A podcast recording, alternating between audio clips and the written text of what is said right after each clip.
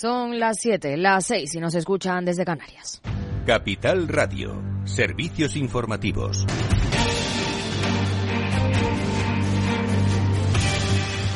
¿Qué tal? Muy buenas tardes. El Tribunal de Cuentas concluye que la Secretaría de Estado de Turismo no ha actuado con eficacia para desarrollar las medidas con las que se pretendía mejorar la competitividad del turismo durante la pandemia y, por tanto, no ha conseguido paliar los efectos adversos en el sector. El Gobierno presentó el plan de impulso del sector turístico en 2020 y el informe concluye que la mayoría de las medidas ya estaban previstas y, además, no han sido implementadas en forma y plazo. Precisamente, la COE ha presentado este jueves un plan para acelerar la evolución del modelo turístico con medidas que garanticen su sostenibilidad social, económica y medioambiental, que aboga, entre otras, por reinventar Tour España, convirtiéndolo en un organismo público-privado. Aún así, todo apunta a que va a ser una buena jornada estival en el sector turístico. Las cadenas hoteleras tienen ya vendido un 52% de su cartera para el verano, dos puntos más que el año pasado y 17 puntos por encima de 2019 con cifras buenas tanto en el mercado nacional como en el internacional. Adrián Alado. Aún así, se nota una cierta ralentización en las reservas de los turistas británicos y alemanes. La debilidad de las economías de Reino Unido y Alemania, que son las dos principales emisores de turistas a España, se está notando en las reservas afectadas también por la menor conectividad aérea respecto a los tiempos pre-COVID. Ahora, por cada 100 vuelos que salían antes, salen 90. El presidente de la Confederación Española de Hoteles, Jorge Marichal, ha explicado también que pese a las tensiones inflacionistas, las perspectivas para el verano son muy positivas, de manera que la ocupación podría ser superior al 80% con el que cerraron el año pasado y los ingresos podrían subir un 26% sobre el año anterior a la pandemia. Esto no solo se debe al aumento del número de ventas, sino a los precios de los hoteles, que han aumentado una media del 9,7% desde verano de 2019. Esta subida de precios de casi 10 puntos se ha dado mientras la inflación ha subido 14,3 puntos, 4,3 puntos más, con lo que las cadenas han debido absorber en sus cuentas la diferencia de los resultados. Más asuntos. Getir, la empresa turca de entrega ultra rápida, ha comunicado a los sindicatos el cese total de su actividad en España y el despido de toda su plantilla en el país, integrada por 1.560 personas. En un primer momento, solo una parte de la plantilla iba a ser despedida, pero debido a una financiación que no han recibido, el cese será total. Comisiones Obreras ha condenado la nefasta gestión empresarial de Getir, que no ha sabido crecer ni tener una estrategia de mercado en España. Buena noticia, la tasa anual de inflación que se ha moderado hasta el 1,9% en junio, la cifra más baja desde abril de 2021 por el menor incremento de los precios de los carburantes, la electricidad y los, y los alimentos. La subyacente se sitúa en el 5,9. Desde Bruselas, Pedro Sánchez asegura que España es líder en crecimiento económico y sería un error derogar sus medidas. Aquí eh, se está planteando derogar aquello que funciona.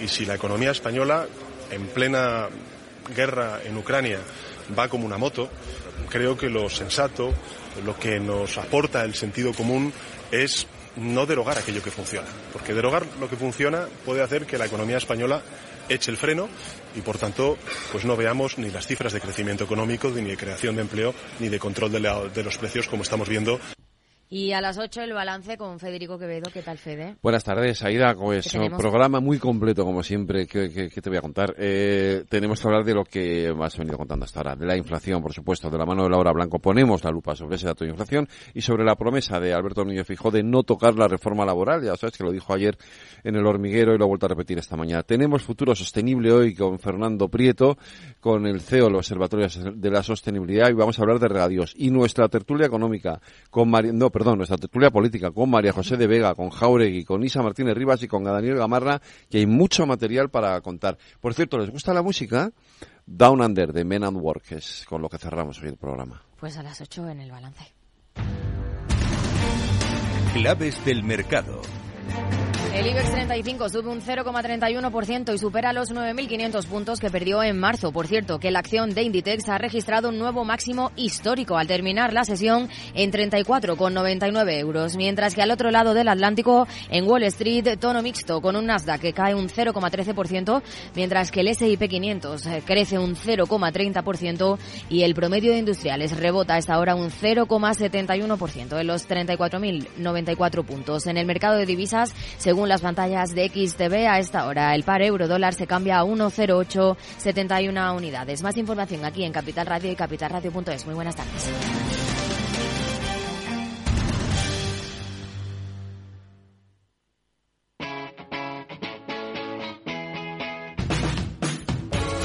Capital Radio. Despierta la economía.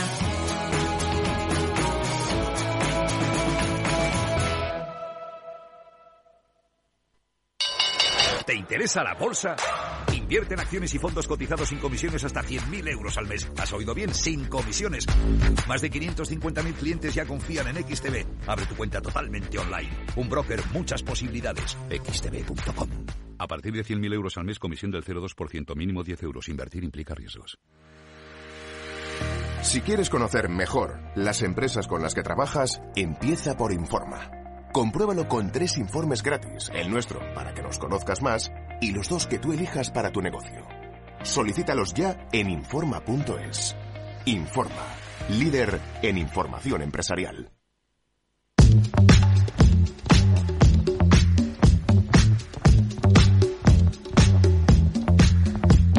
After Work con Eduardo Castillo.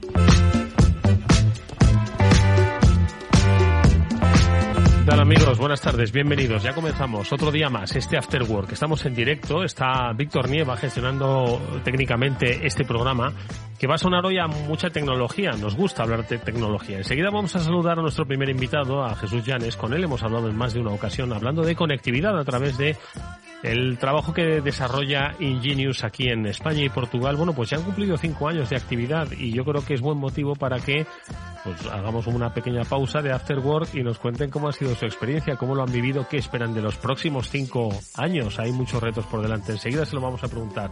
Y más retos tecnológicos. Fijaos, no sé si acabáis de escuchar el boletín informativo en el que, por desgracia, pues una actividad de base digital, Getir, ¿no? Basada en este, digamos, supermercado de proximidad, por decirlo de alguna manera, pues sigue también el camino de otras eh, iniciativas que tampoco lograron, ¿no? Esa, encontrar el modelo, el nicho. Si es que la última milla es, es, es, mucha milla. Bueno, pues de esto y de muchas otras cosas más hablaremos con Julián de Cabo y Víctor Magariño, que siempre están con nosotros para darnos alguna pista, alguna reflexión sobre este mundo digital. Bueno, pues eh, lo dicho, esto es el After Work. Venga, vamos enseguida a saludar a nuestro primer invitado. Vamos ya.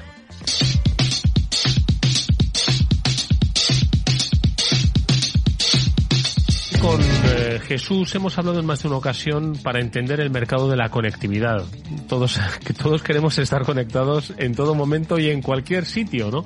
Pero no todo es posible ni a la velocidad que queremos y de eso pues depende pues no solo el desarrollo de las sociedades sino también el desarrollo de nuestros negocios. Cinco años llevan ya trabajando en España desde Ingenius, España y Portugal. Vamos a hablar de el, eh, la península ibérica eh, y yo creo que es un muy buen momento ¿no? pues para hacer una, una recapitulación sobre todo el trabajo. Lo primero de todo saludar a nuestro invitado, Jesús Llanes, eh, es, ay, lo diré, Jesús Llanes es director de desarrollo de negocio de Ingenius para España y Portugal. Jesús, total no habremos hablado que no acabo yo de rematar tu apellido. Buenas tardes, ¿cómo estás? Buenas tardes, Eduardo.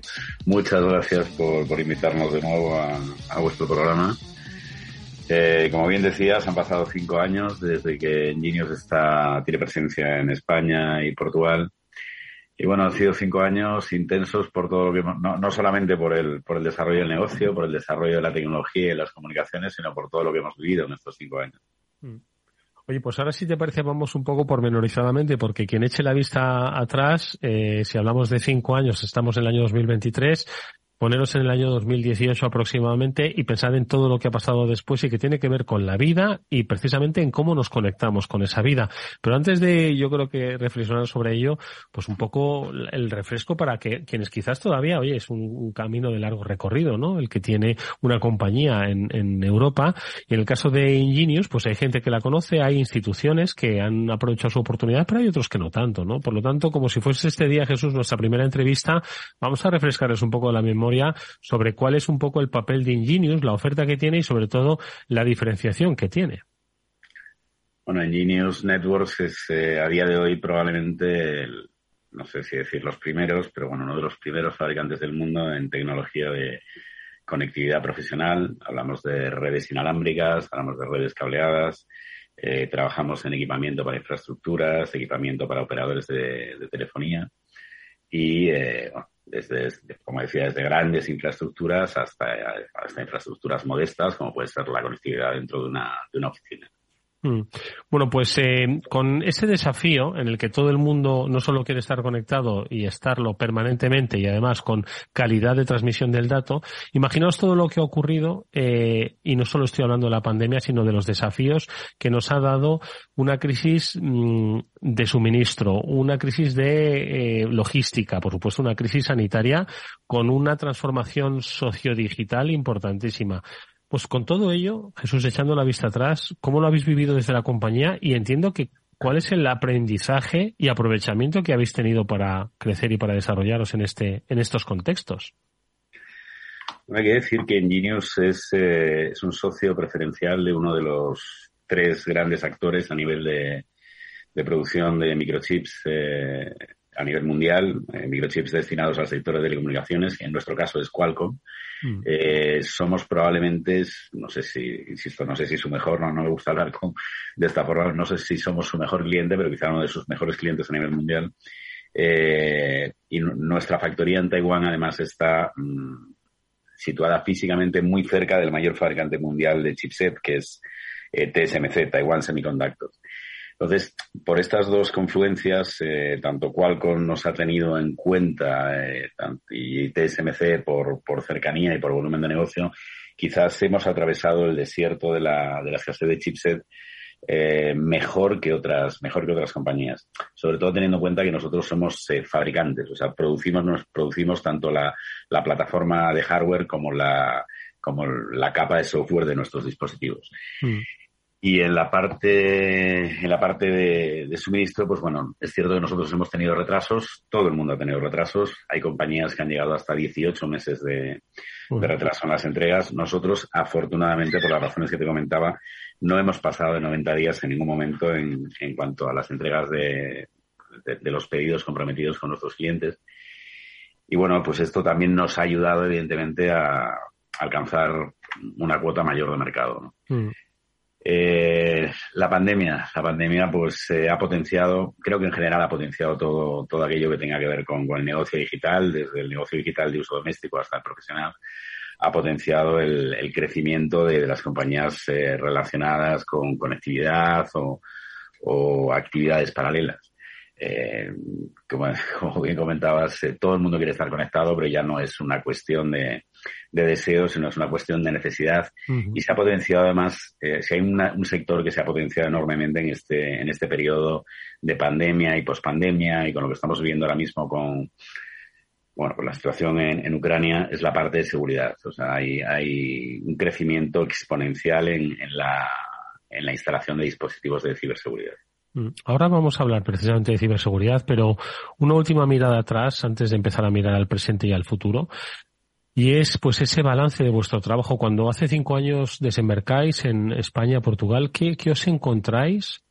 Eh, ¿Qué necesidades veis? ¿Qué oportunidad?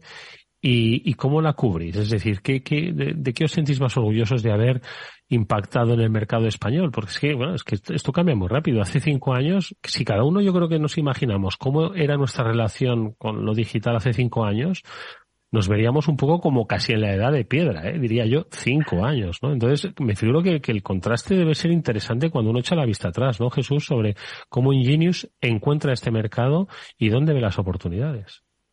Bueno, Ingenious hace cinco años, cuando aterriza en el mercado español y portugués, eh, pues eh, no aterriza con la pretensión de, de, romper o de, o de crear nuevos, nuevos estándares. Sí aterriza con, con, una intención muy clara y es situarse eh, entre los primeros, eh, las primeras marcas a nivel de, conectividad y sobre todo a nivel de, de confianza. En el mercado en aquel momento, eh, hace cinco años, no es tanto tiempo, pero en aquel momento existía una diferenciación muy clara entre las marcas de, vamos a decirlo, de gama muy alta a, la que podían, a las que podían acceder las grandes corporaciones, marcas americanas, marcas muy conocidas, mm. y marcas de perfil muy bajo o perfil que, bueno, pues que no, no, probablemente no, no estuvieran ofreciendo ni los servicios de las primeras ni las garantías que éstas pudieran ofrecer. Enginius llega ofreciendo eh, a un coste tremendamente competitivo, eh, que nos, lo permite, como te decía antes, nuestra posición de fabricante. Eh, Enginius llega ofreciendo unas solución, soluciones con, con, características muy avanzadas, con gestión cloud de todo, de todas las infraestructuras eh, de forma gratuita. Eso sí ha sido algo nuevo en el mercado. Un mercado en el que, lo explico muy brevemente, si, si tú tienes la gestión de un hotel, de un aeropuerto, de un hospital, tienes dispositivos de red instalados, tú estás pagando un royalty o estás pagando un fee anual por la configuración, por la posibilidad de configurar y actualizar esos dispositivos a las grandes marcas.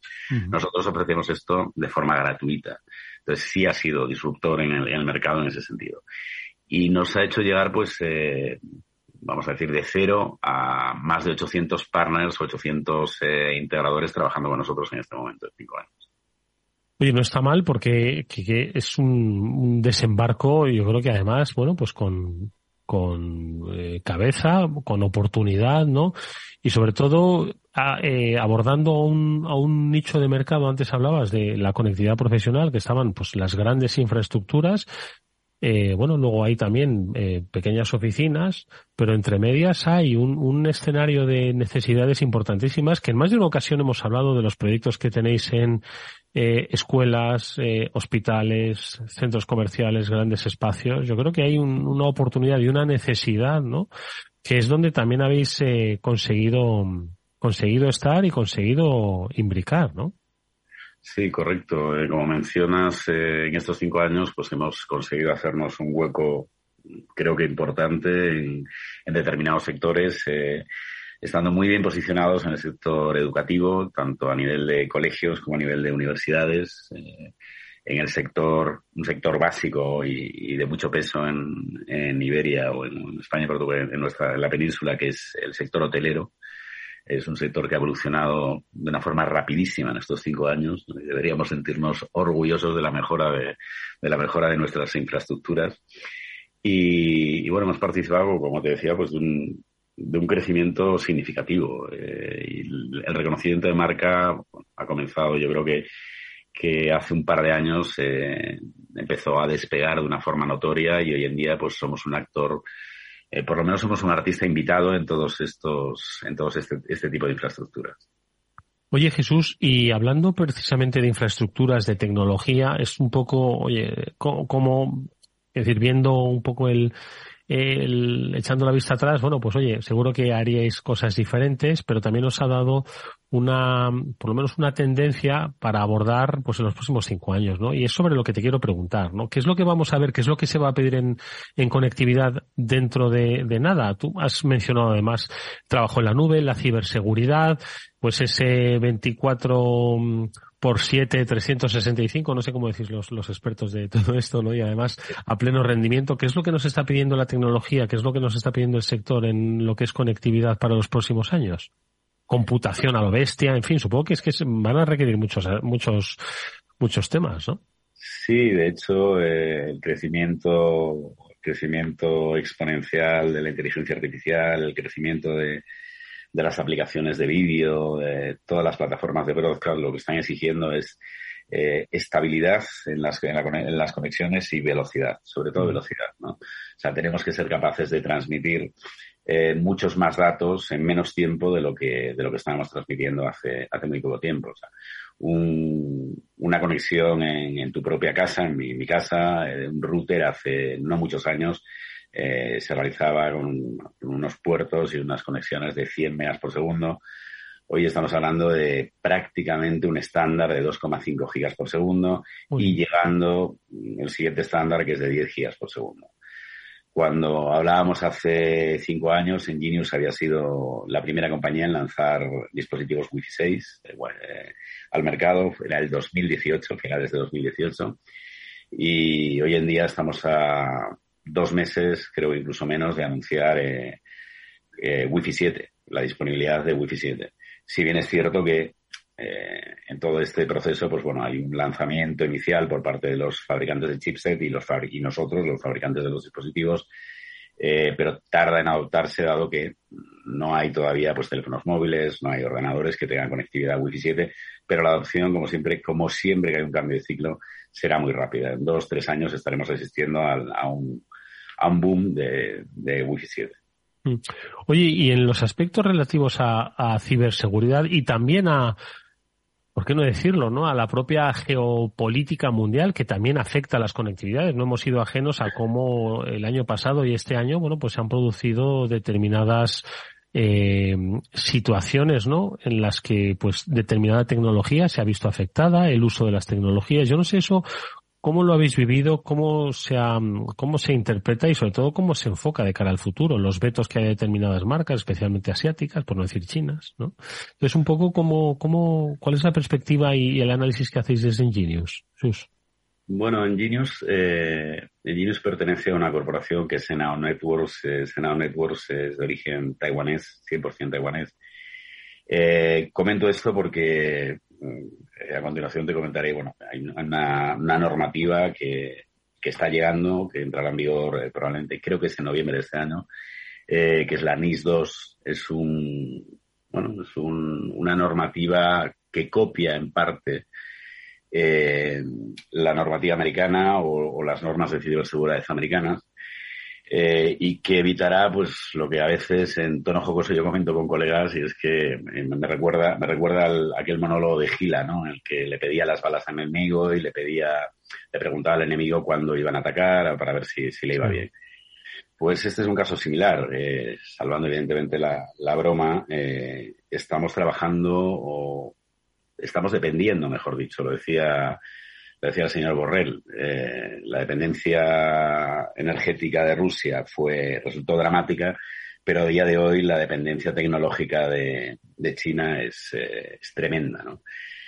Entonces, eh, ¿qué estamos haciendo? ¿Qué, es lo que, ¿Qué es lo que está haciendo la Comunidad Económica Europea? La Comunidad Económica Europea está, está intentando acotar, está intentando poner barreras a esa dependencia, está intentando que, que determinadas determinadas marcas que hayan sido calificadas como proveedores de riesgo eh, puedan no, o sea, no puedan eh, incluir sus dispositivos en, en determinados aspectos estratégicos de la economía, de la seguridad y demás. ¿no?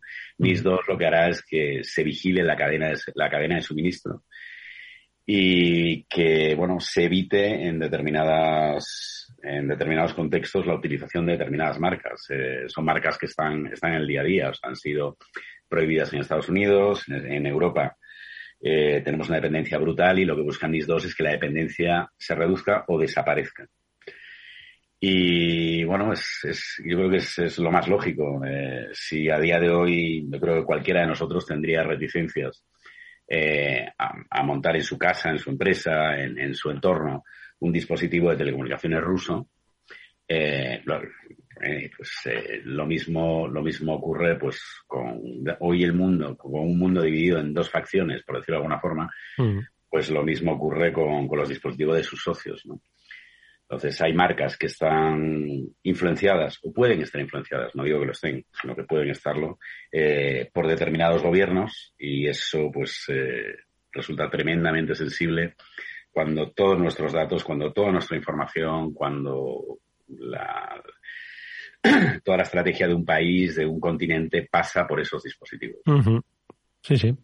Clarísimamente, ¿no? Clarísimamente, porque ah, hoy eh, la tecnología no se puede entender eh, eh, sin, eh, sin integrarlo en clave de seguridad o ciberseguridad, ¿no? Antes hablábamos, muchas veces hablamos de que la ciberseguridad obviamente es una eh, protección contra los incidentes de ciberseguridad, pero es que muchas veces esos incidentes de ciberseguridad vienen patrocinados por estados, ¿no? Por lo tanto, yo creo que, que es importantísimo, pues, tener una, una lectura no solo de protección, sino también empresarial en clave de ciberseguridad. Es lo que reivindicáis, ¿no? Desde Ingenious, ¿no? Sí, bueno, no desde Ingenios, eh, no, no exclusivamente desde Ingenios, quiero decir, se, se reivindica a nivel gubernamental. De hecho, mis dos lo que traerá son determinadas obligaciones que incluso eh, afectarán a los administradores o a los gerentes de las, de las empresas, de determinadas empresas que pueden ser sensibles, pero una empresa de transporte puede ser sensible en, en, en la cadena de suministro de un país. Evidentemente un hospital, por supuesto, eh, eh, hay, miles de ejemplos y, se, afinará también en cuanto al número de trabajadores que haya en una empresa. ¿no? Entonces, que el hecho de que un administrador o un, gerente de una compañía sea el responsable eh, de la seguridad informática de la compañía y que ésta pueda afectar a terceros, pues eh, lo que hace es, evidentemente, limitar, limitar, condicionar las decisiones de, los mismos, de los directivos. Eh, hoy un, un CIO, un, CTO de una gran compañía no se plantea instalar o que se instalen en sus, en sus instalaciones determinados dispositivos. Jesús, una última cosa, uh, un poco para cerrar este, esta pequeña eh, efeméride eh, radiofónica, ¿no? Al cumplir esos cinco años en España. Antes hemos hablado, ¿no? Un poco por volver al trabajo de campo, ¿no? Que hacéis, eh, que son muchos los sectores que, que habéis abordado, pero en más de una ocasión hemos hablado de que especialmente, no sé si es algo particular tuyo o, más, eh, o, también de la propia empresa, os gusta mucho trabajar en los entornos educativos, ¿no? Y sobre todo ver un poco el impacto que tiene esa conectividad, porque al final no se trata de hacer escuelas inteligentes, sino de dotar de oportunidades, ¿no? A muchas, a muchas personas, especialmente estudiantes. ¿Te quedas con estos? Bueno, me seguro que te quedas con todos, ¿no? Pero de todos los proyectos, ¿con cuál te quedarías? Bueno, me quedo con los proyectos educativos, como, como dices, porque al final hay una, hay una dosis extra de, de, satisfacción cuando sabes que estás brindando una conectividad adecuada no solamente en centros educativos de las capitales de provincia, no solamente no solamente en, grandes núcleos urbanos, sino que en, centros rurales, centros donde a día de hoy sin, esa conectividad sería muy difícil seguir el ritmo del sistema educativo actual. Mm. Entonces nos sentimos muy orgullosos de, los proyectos que realizamos en el sector educativo. Universidades, evidentemente hay universidades de renombre, hay, hay colegios de renombre, pero cualquiera de ellos es, eh, supone una satisfacción tanto evidentemente a nivel profesional como a nivel como a nivel sentimental o a nivel personal. Bueno, pues oye, que este y muchos otros proyectos se desarrollen con eh, los éxitos que habéis que habéis encontrado en estos en estos cinco años, haciendo una, una visión, un trabajo tanto en España como en Portugal que nos has podido trasladar en numerosas ocasiones. Hoy hemos hecho una pequeña recapitulación. Ojo, sin quitar el, el la mirada de del futuro, ¿no? Esa conectividad, esa, eh, ese volumen de datos y de, y de velocidad que es la que va a marcar, ¿no? El, el éxito o el fracaso de los, de los negocios, sean nativos digitales o no. Y yo creo que con la conversación que hemos tenido hoy con Jesús Chanes, el director de desarrollo de negocio de Ingenius aquí en España, Portugal, Hemos estado muy buena nota. Ahora con los siguientes invitados, por cierto, hablaremos seguro que de Wi-Fi. Tengo uno de los grandes convencidos de los siguientes invitados, Jesús, un gran convencido del Wi-Fi 6. O sea que le preguntaré si ha oído hablar del Wi-Fi 7, pues seguro que si, si él pudiese ya estaría en el Wi-Fi 7, ¿eh? te lo aseguro. Pues en breve, en breve lo va a tener disponible. Estoy muy seguro. Oye Jesús, lo dicho, muchísimas gracias, mucha suerte para el futuro, espero que nos veamos pronto en el Afterwork. Muchísimas gracias Eduardo, gracias por invitarnos. Un abrazo. Un abrazo.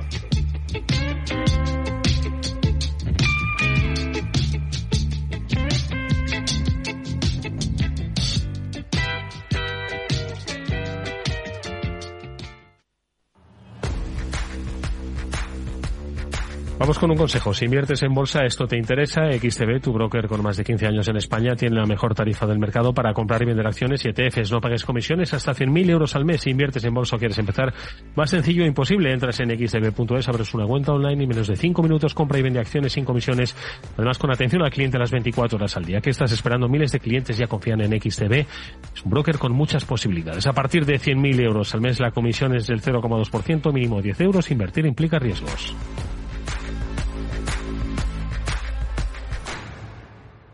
Capital Radio. Siente la economía.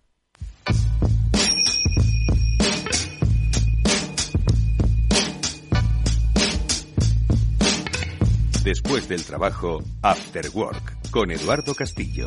Capital Radio. Bueno, pues vamos a hablar de tecnología, como os decía al principio, con Julián de Cabo y con Víctor Mariño. Son muchas las noticias que nos deja la jornada. No sé, no sé si estaban escuchando el boletín informativo, yo se lo voy a recordar, pero insisto, fueron ellos los que en su día hablaron aquí en este programa sobre estos eh, supermercados de proximidad y el, mal negocio que eran.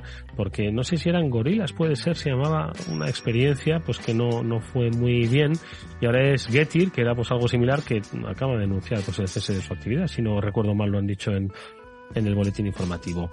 Eh, Julián de Cabo, ¿cómo estás? Buenas tardes. Buenas tardes, Eduardo. Buenas tardes, Víctor. Pues nada, aquí, hombre, triste por la profecía fácil, pero ¿qué le vamos a hacer, no? Está de Oye, un placer verte de nuevo, que nos vimos ayer en una interesante conversación que tuvimos a propósito de el mundo de la asesoría fiscal y también lo tecnológico. Repetiremos sin duda alguna. Bienvenido, Julián, nuevamente. Víctor Magariño, ¿cómo estás? Buenas tardes. Hola, ¿qué tal, Eduardo, Julián y audiencia? Pues bueno, aquí encantado de estar un día más. Eh, si no cerca físicamente, pero cerca en, espíritu. Y pues, interesantes cosas que traer de entrada. Bueno, pues eh, la verdad es que es, es, una, es una desgracia porque al final es un ERE sobre el 100% de la plantilla en España. Muchos de vosotros seguro que lo visteis en vuestras ciudades, pues unas motillos así de color, de color lila, amarillo, ¿no? Y sobre todo gente trabajando, ¿no? yo lo llamo supermercado de proximidad. No sé cómo, cómo, cómo era el negocio este. Supermercado que en realidad, bueno, no sé cómo se definía este negocio. ¿Cómo lo podríamos llamar? No, es rápidas, ¿no? no, era más la definición, Eduardo, eran entregas en 10 minutos. ¿Sabes lo que pasa? Que eh, yo tuve la... realmente lo de frotar la bola de cristal, no te creas tú que al final lo que tienes son experiencias y como ya has visto una bofetada parecida, yo recuerdo que en el año 2000-2001 esto se planteó desde Terra en una alianza con Telepizza para hacer una cosa que se llamó Atuora. De hecho, el, el nombre de Atuora se lo terminé poniendo yo porque el concepto era entrega en media hora o algo por el estilo, y a mí me parecía mucho más interesante llamarlo Atuora y dejar un margen para que se entregara en el momento. No lo vi claro en aquella época, que en el caso de Terra pasaba un poco lo de siempre, que había algún directivo que vivía en una zona más o menos donde no llegaba nada y le parecía un servicio interesantísimo. Pero claro, el hecho de que una parte pequeña de la población viva en zonas remotas de renta alta no quiere decir que eso haga viable un negocio en gran escala. Y bueno, se han vuelto a dar la bofetada en un ámbito más, más razonable y más avanzado en el tiempo yo me, tengo, me queda la duda de si eso era un negociete montado para vender a Amazon eh, tres pasos más allá, o si tenía, o si los gestores pensaban que tenía sentido en sí mismo, pero tristemente se acabó eso de llamar para que a los diez minutos te traigan los donos para pegarte un subidón de azúcar, ¿no? Víctor. Pues bueno, yo creo que cualquiera que nos siga ya, ya está educado sobre este tema. Muchas veces que, el negocio online de, alimentación no, no, es tal. Hay, hay todo un largo historial de, de, fracasos desde hace ya más de una década. No recuerdo ahora cómo, cómo se llamaba la primera cadena, pero vamos, fue Alice, Alice, Alice.com, me, me, ha venido ahora. Y la última fue, pues no sé, la nevera roja, eh, lo que comentabas hace poco de gorrillas y ahora pues el tema de, si, si, ya, si ya no es negocio llevar alimentos a casa, imagínate llevarlos en 10 minutos que eso mm, claramente eh, se escapa. No es que lo digamos aquí, o sea, yo tengo pero, de ¿Pero qué es? ¿Es, la, ¿Es la maldición de la última milla o qué pasa? Es decir, o sea, ¿a qué se debe esto? Bueno, yo lo hemos tocado, pero ya que lo preguntas, sobre todo es los, los márgenes tan estrechos que maneja el gran consumo. Tú puedes con, con libros, eh, con entretenimiento, incluso con ropa, puedes plantearte eh, enviar cosas y a lo mejor no cobrar por todo lo que cuesta enviarlas y recibirlas de vuelta, pero con alimentos no, porque estás hablando de, de márgenes muy muy bajos, ¿no? Los, que hemos trabajado ahí, igual Julián le, le pilla más lejos, ¿no? Que empezó muy muy temprano en el telecom, pero los que hemos vendido huesitos, top y respiral eh, y, y, y, caramelo marca Nisu a, con, con 5 y 7% de, de rentabilidad bruta, pues es que eso no, no sale en los números que no se sostiene. Yo te leche. A ver, si es que hay, hay una fórmula clásica, Eduardo, que, que es pertinaz como la sequía, que dice que beneficio es igual a ingreso menos gasto y dado que tú no puedes vender mucho más para arriba del precio que todo el mundo conoce para el fosquito, el batido, la botella de tinto o lo que diablo sea, o el cliente acepta que le vas a meter un margen adicional por la entrega en 10 minutos, cosa que no es barata ni sencilla de gestionar, o está frito completamente. Si es que, no sé, son cosas y, aún, en fosquitos, aún, aún, en fosquitos y en chocolate y eso tiene un poquitito más de bueno, ha sido, yo no, no conozco el negocio de Getir ni el de Gorilas, pero igual es que no funciona en una sociedad como la española, donde pues es seguro bajar a la calle a cualquier hora y donde incluso puedes encontrar abierto pues en menos de 10 minutos eh, un sitio y comprarte los donuts para meterte el azúcar o el tabaco si se predia. Bueno, el tabaco es más complicado, ¿no? Entonces, eh, quizás en, España pues no, no, no, no, no casa esto habiendo esas posibilidades, ¿no? Quiero decir, en otro... Eduardo, es que en cualquier barrio de Madrid que no sea el de Víctor, que vive en el más allá, uno va y, y, ya llega Uber, ¿eh? ya llega. ya, llega. Poco a poco, poco a poco, Víctor. Pero vamos, e, e, excepto que uno sea del atleta y viva en el más allá, las personas normales en grandes aglomeraciones urbanas hoy siempre tienen un chino, un pakistaní o un indio cerca de casa que te vende todo lo que puedas necesitar como, como tienda de conveniencia, con un sobreprecio más o menos razonable y es que no te hace falta mucho más realmente. O sea, yo, yo utilicé gorilas como mucha otra gente una temporada y Getir porque tenían inicialmente unos precios muy buenos y eran convenientes, pero lo usas tres veces por la tontería y realmente ni te quedas con ellos en la cabeza porque son necesidades tan esporádicas, tan poco continuas, que, que no, vamos, e, en la vida se me hubiera ocurrido, ni siquiera cuando era soltero y sabía lo que era el dinero propio, nunca se me hubiera ocurrido ir a hacer la compra a Gorilas o a Getir o algo por el estilo. Me, ha, hecho gracia, Julián, que parece que vivo ahí en el... Eh, hoy he tenido que venir al centro de Madrid porque tenía... Y, y venía de la ilustre villa de Vallecas. Eh, cuidado. Pues casi me daba, me daba eh, el navegador de Google el mismo tiempo de ir al centro que de ir a Torlodones. Cuidado, ¿eh? O sea que para que veáis el tema de... Sí, sí. Está en eran 44 kilómetros. Y sin embargo venía al centro, que por cierto estoy aquí en la NYU, en mi segunda casa, en, en pleno Chueca, con, con, una movida que hay aquí montada. Hay mucho ambiente ahora, claro. Sí, sí, total, Con la celebración del orgullo. Bueno, oye, pues yo por cerrar este tema, si yo fuese un, un business angel, que no lo soy, por lo contrario, soy un, un, un business eh, demon, porque no tengo, no tengo un duro. Eh, si alguien me viniese con un negocio que implicase, no necesariamente última milla, pero sí un poco desplazamientos de yo te lo llevo a casa, ¿qué harías? ¿Tendría que salir huyendo o qué?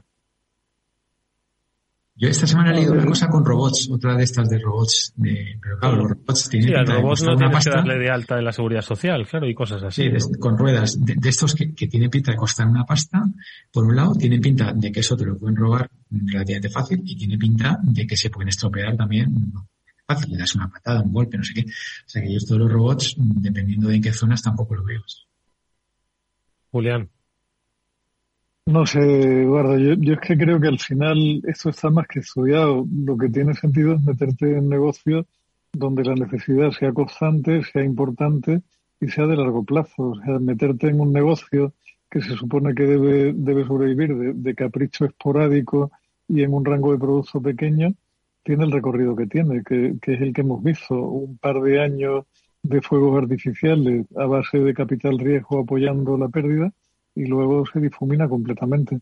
Se lo puede plantear Amazon porque tiene una red logística grande, utiliza para muchas otras cosas y aún así Amazon nunca ha estado en, el intento de los 10 minutos a tu casa. Lo, más parecido que tienen es el Prime en 24 horas o el, y, no, no, no se lo han planteado con una infraestructura infinitamente mejor, con un software mejor, con unas capacidades mucho mejores que las de esta gente, ¿no? Por eso te digo que yo tengo la duda de si, de si el modelo de negocio estaba pensado para ser revendido a alguien mayor o era verdaderamente una actividad por parte de un creyente que, tenía la impresión de que eso iba a ser rentable en el largo plazo.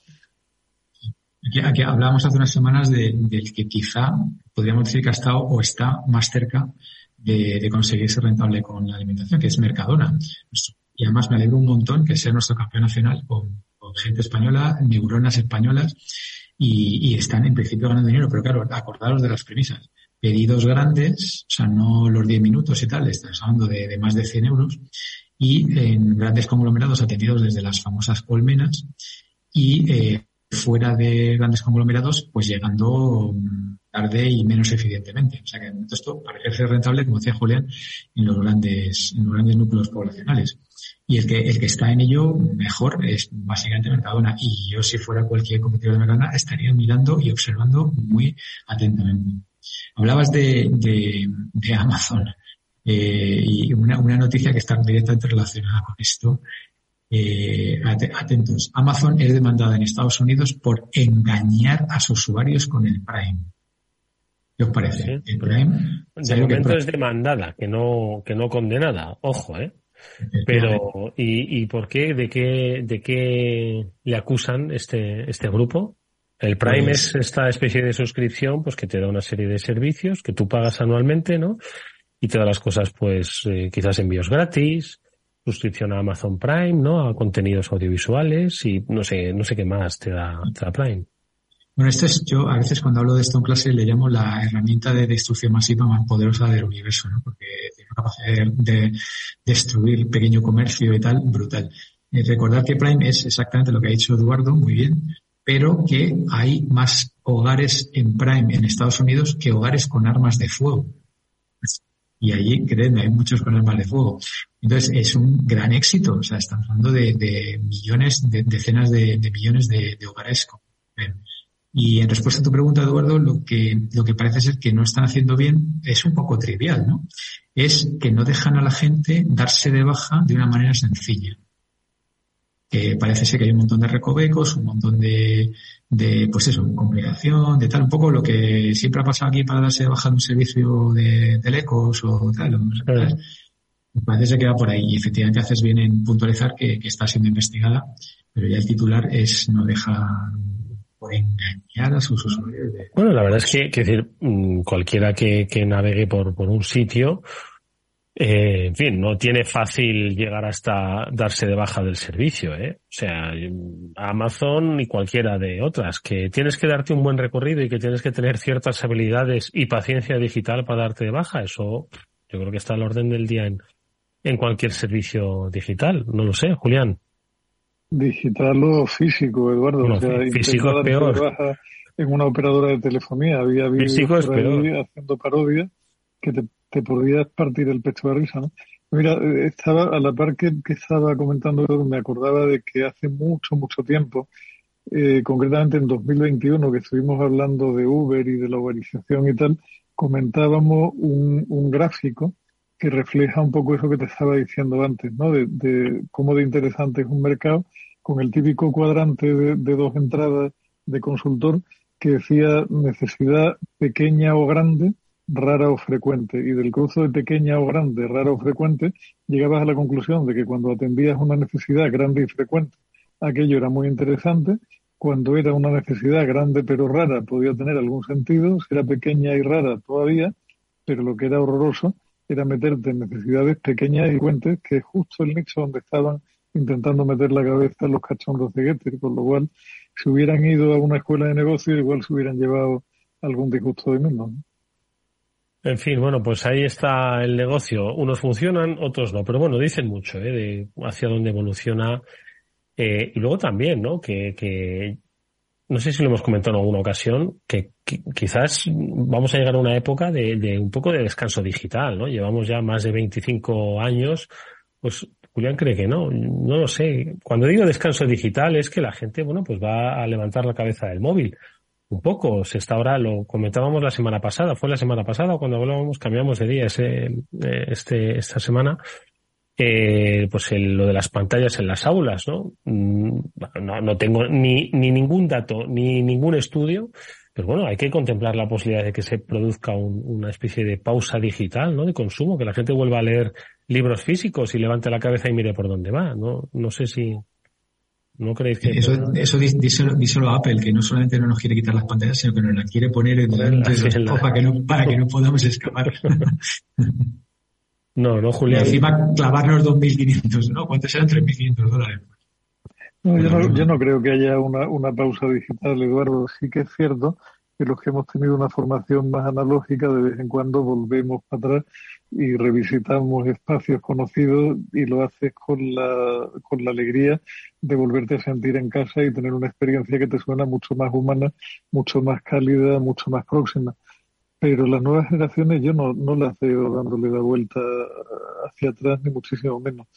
Bueno, excepto, excepto mi hija Miriam, que sigue empeñada en leer libros en papel, pero que me imagino que algún día, cuando ya no quepa en casa con los libros, los discos y tal, como me llevó a pasar, pues se lo replanteará como me lo replanteé ella. me, da, me da muchísima pena, pero y luego por otra parte, en los libros de papel, yo no sé si os ha pasado, pero como yo compré libros en mi época pobre, pobre, compraba ediciones muy baratas, que cuando ahora los abro me doy cuenta de que mis nietos difícilmente los van a leer porque se están cayendo a trozos de la malísima calidad que tenía el papel. O sea, aquellos libros no solo se están desencuadernando, sino que el papel va tomando un tono horriblemente naranja, cada vez más parecido a la tinta, y desde luego no, no veo yo eso en manos de un nieto mío como no sea para hacer una hoguera. Bueno, pues nada que, que, continúe la fiesta digital, si yo no digo nada, pero era por si acaso habría una ventana de, de, descanso. Víctor, venga, que me gustaría comentar un gráfico que nos ha pasado Julián interesantísimo. a ver, eh, habéis hablado de papel y habéis hablado de digital. Y es que esta mañana eh, me he despertado a tiempo y he, oído a Luis Vicente con sus y hablaban de la, del nuevo euro digital. Y me, ha parecido interesante las reflexiones que hacían y digo, mira, a ver si luego eh, doy mi opinión al respecto porque al fin y al cabo estás hablando de papel y de digital y de moneda y tal, ¿no? Y uno de los tertulianos, no recuerdo el nombre, venía a decir que ya solo faltaba eso para tener el control total ¿no? de, la gente, ¿no? Porque si controlas el dinero, eh, pues ya directamente sabes en lo que te gastas, en lo que no te gastas y tal. Incluso te pueden cortar el suministro, ¿no? Te, cortan lo digital y tal. Entonces, yo, bueno, espero que eso no, no llegue, ¿no? ¿no? No, lo veo ocurriendo todavía. Todavía hay grandes, grandes partes del mundo muy, muy eh, digamos, en eh, papel físico, ¿no? O sea, en edad física y tal. Pero, por otro lado, el tema este yo tampoco lo veo, porque ya, te pueden controlar, que decir, con todos los SWIFT y con todas las eh, electronic payments y tal y cual. Eh, yo creo que el, ya, pero todavía pero todavía sigue habiendo pues alternativas para quien no quiere ser controlado. De la misma forma que hay gente que sigue sin estar en WhatsApp de la misma forma que hay gente que reivindica por ejemplo que los servicios no pues os acordáis aquella campaña de los mayores con respecto a los bancos decía oye soy mayor no soy idiota no entonces no me obligue a transitar sí o sí por el, por el camino digital, no porque no quiera, sino porque igual no tengo las habilidades. Ayer hablábamos un poco, ¿no? De la relación de los ciudadanos con, con la agencia tributaria, o en este caso con, con sus eh, obligaciones tributarias, ¿no? Y la necesidad, vamos, y, y la tendencia que cada vez va a ser más digital esa relación, ¿no? Entonces, obviamente, ¿no? Pues si, si al final se produce un embudo y toda la sociedad tiene que pasar sí o sí por los servicios digitales y no porque te obliguen, sino porque no va a haber nadie que te, que te coja un billete de 5 euros, te va a decir, no, mire, lo siento, es que yo ya no cojo dinero físico. ¿Está permitido el dinero físico? Y dice, sí, sí, pero yo es que ya no cojo dinero físico, ¿sabes? Porque es que si no, entonces al final, sin, de una manera así civilina, pues te van llevando al embudo y acabas, pues eso, teniendo el dinero digital. Y todos vamos para allá, ¿eh? Porque todos tenemos lana así blanca eh, a nuestro alrededor y cuatro, cuatro pezuñitas. Hombre, yo creo, Eduardo, lo que hay que hacer claramente es montar una empresa de viajes de aventura para irse en patera a Marruecos, o sea, hacer el camino inverso y buscar algún país mucho menos desarrollado que el nuestro, donde se pueda vivir más tranquilo y menos controlado, porque mientras estemos en Occidente, la llevamos completamente cruda. El nivel de control, como comentaban ayer los, amigos de la edad es cada vez mayor, estamos cada vez más, más pillados por todos lados y la tendencia no es a relajar ese control, sino a subirlo. Hombre, curiosamente, esta misma semana leía algo sobre, sobre la nueva normativa de la Unión Europea en torno al, a toda esta historia, perdonadme, en torno a toda esta historia de inteligencia artificial y lo ves como, como un papelote lleno de buenas intenciones, pero no sabe, o sea, como decía mi abuela, el camino del infierno está empedrado de, buenas intenciones muchas veces, ¿no? Pero, pero hay cosas interesantes, o sea, ahí tenía, había alguna medida como el control del software de, de reconocimiento de emociones que me parecía interesante, como que había que ser muy cuidadoso con la biometría. Es que hay, hay puertas que si no se abren sin que nadie se dé cuenta, porque no hay una normativa previa con lo cual lo que no es ilegal, lo que simplemente es alegal, puede ponerse en marcha y por esa rendija al final nos vemos en unos agujeros verdaderamente gordos. Víctor. Bueno, eh, es difícil escapar a la generative AI estos días, ¿no? a la inteligencia artificial generativa. Tal. Y además yo que estoy ahora, como sabéis, en plena inmersión de lo, de lo virtual y de la escenografía de realidad aumentada y tal, pues estoy leyendo cosas, me parece increíble las cosas que se pueden hacer y que apenas hace cuatro o cinco meses no se podían hacer. eh, está, están saliendo una cantidad de, papers y tal, y, está todo, todo está on fire. Y tiene la, capacidad de disrumpir eh, industrias completas, ¿no? Todo el tema del diseño gráfico y tal y cual. Pues yo tengo bastante, vamos, yo no me, sinceramente no me, no me formaría mucho en eso. Prácticamente con lenguaje hablado, ya no es que te pueda diseñar una fotografía, además te puede diseñar un dibujo en 3D o incluso hacerte un vídeo o luego hacerte un, render en 3D con, con un vídeo simplemente de, de, un, de, un, lenguaje hablado, ¿no? Y, y en, en, muy pocos meses se, se hacen cosas realmente increíbles. Eh, por otro lado, como siempre, la regulación va por detrás, lo que decía Julián, suscribo totalmente. Y, y bueno, pues eh, tenemos cosas como que de publicidad programática y que, que el 30 o 40% de los sites ya están generados por inteligencia artificial, con lo cual todos los todos los clics, todas las visualizaciones, bien sean en un modo CPC o CPM, pues son una buena parte son fake. Se hablaba de 13.000 millones de dólares tirados a la basura en sitios que están generados por inteligencia. Hombre, el, gráfico, a ver, Víctor, el gráfico que os mandaba esta tarde, que es un, gráfico que tiene origen en el informe anual del Future Today Institute, que es una, es una institución de referencia un poco en cuanto a tendencia y evolución, precisamente la, la, tendencia que más impacta a lo largo de todas las industrias y en, el plazo más corto es la inteligencia artificial. Luego cae un poquito la generativa, donde te dicen que en la agricultura tardará un poquito más, que en la automoción, la aviación, los viajes, la construcción, a ir a un más despacio y que tardará bastante en la en defensa espacial y aeroespacial pero en, en, todo lo demás, la inteligencia artificial básica, por decirlo de alguna forma, va a estar presente y va a estar presente en un plazo inmediato. No, no es que no se plantean que esto vaya a tardar X tiempo, no es que ya está aquí, y a diferencia de quantum computing, que era el otro extremo en cuanto a, a, a impacto de megatendencias, que está todo mucho más en el largo plazo, la inteligencia artificial, ah, y ya que se mezclen la, el quantum computing con la inteligencia artificial, ya sí que va a ser de tripi completamente como no haya una normativa que verdaderamente nos proteja, ¿no? Eso, ríete tú de aquella película, ¿cómo se llamaba? Del Minority Report, aquel de, de la película aquella que predecía cuando ibas a ser malo o malísimo, ¿no? Que es como, como mi suegra, cuando se, adelanta tres meses a lo mal que te va a aportar tú, solo que a gran escala y en automático, eso puede ser terrible.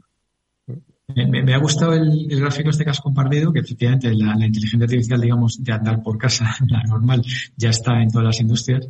Pero eh, si os fijáis, el quinto es, de nuevo, me, toca de lleno, que es el AR, VR, XR y Synthetic, Media realidad aumentada, realidad virtual, realidad extendida y, la, y el media sintético. Entonces me ha hecho ilusión porque... Media sintético entiendo que se refiere a, voces sintéticas y presentadores eh, virtuales y cosas así, ¿o? Todo, escenarios, actores, eh, vídeos, eh, música también. Ayer hablaba con, con Luis Vicente Muñoz, en un ratito que tuvimos de charla, a propósito de la inteligencia artificial aplicada al mundo de la voz, que ya hemos hablado en, muchas ocasiones, en diferentes programas, aquí también lo hemos hecho.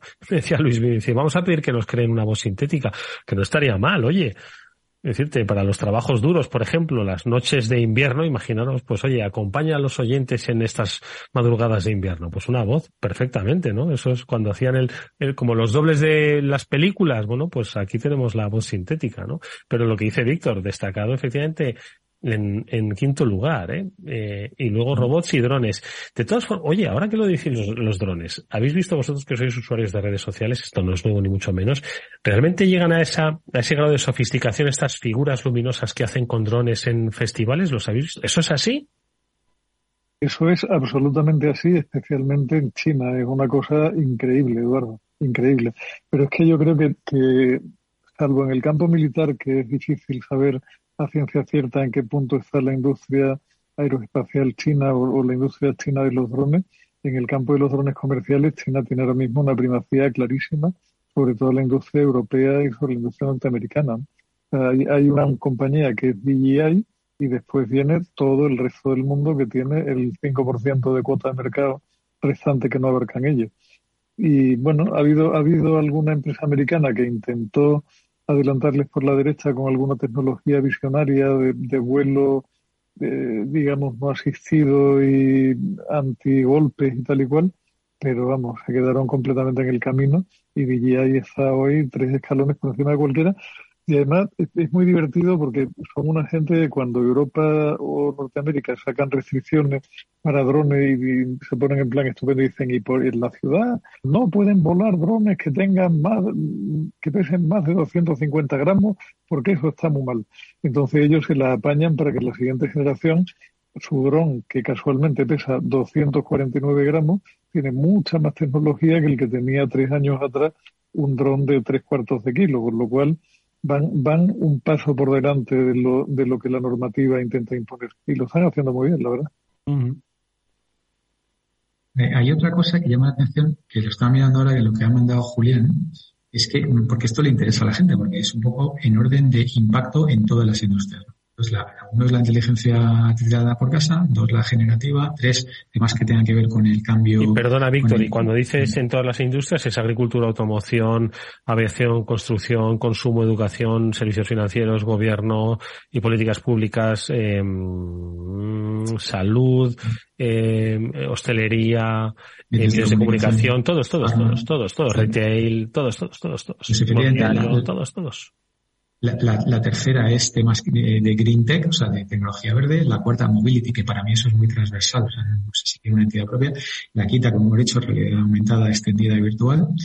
Eh, la, sexta es robots y drones, pero fíjate la, la séptima. ¿eh? A ver, explícame eso. Web3 Infrastructure, y esa está por delante de bioingeniería, del metaverso y del quantum.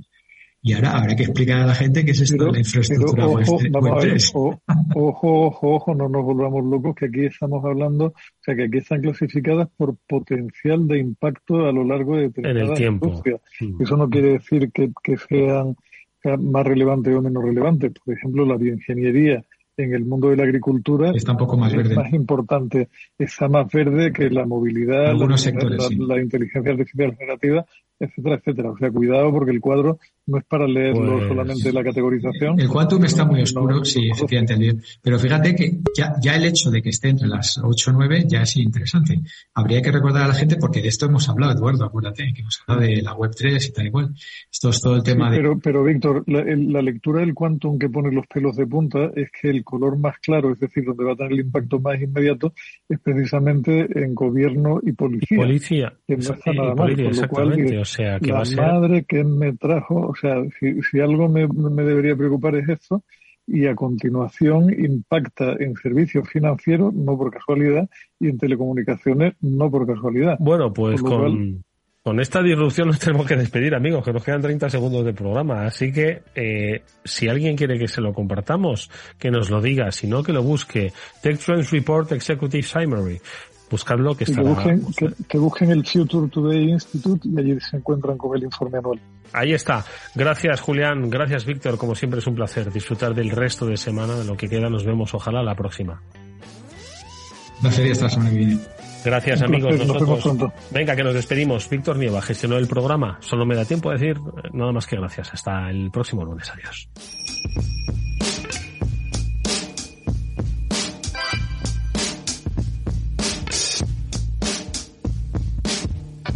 After Work con Eduardo Castillo.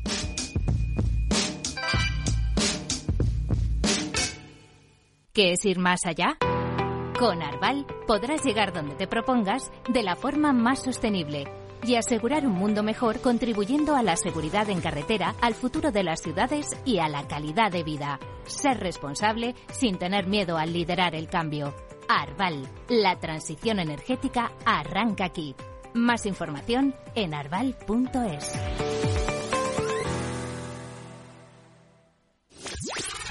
Capital Radio. La genuina radio económica. Siente la economía.